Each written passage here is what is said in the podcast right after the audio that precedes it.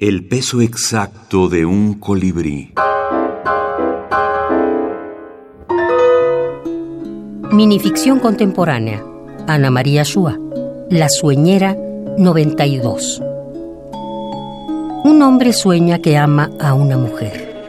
La mujer huye. El hombre envía en su persecución los perros de su deseo. La mujer cruza un puente sobre un río, atraviesa un muro, se eleva sobre una montaña. Los perros atraviesan el río a nado, saltan el muro y al pie de la montaña se detienen jadeando. El hombre sabe en su sueño que jamás en su sueño podrá alcanzarla. Cuando despierta, la mujer está a su lado y el hombre descubre, decepcionado, que ya es suya.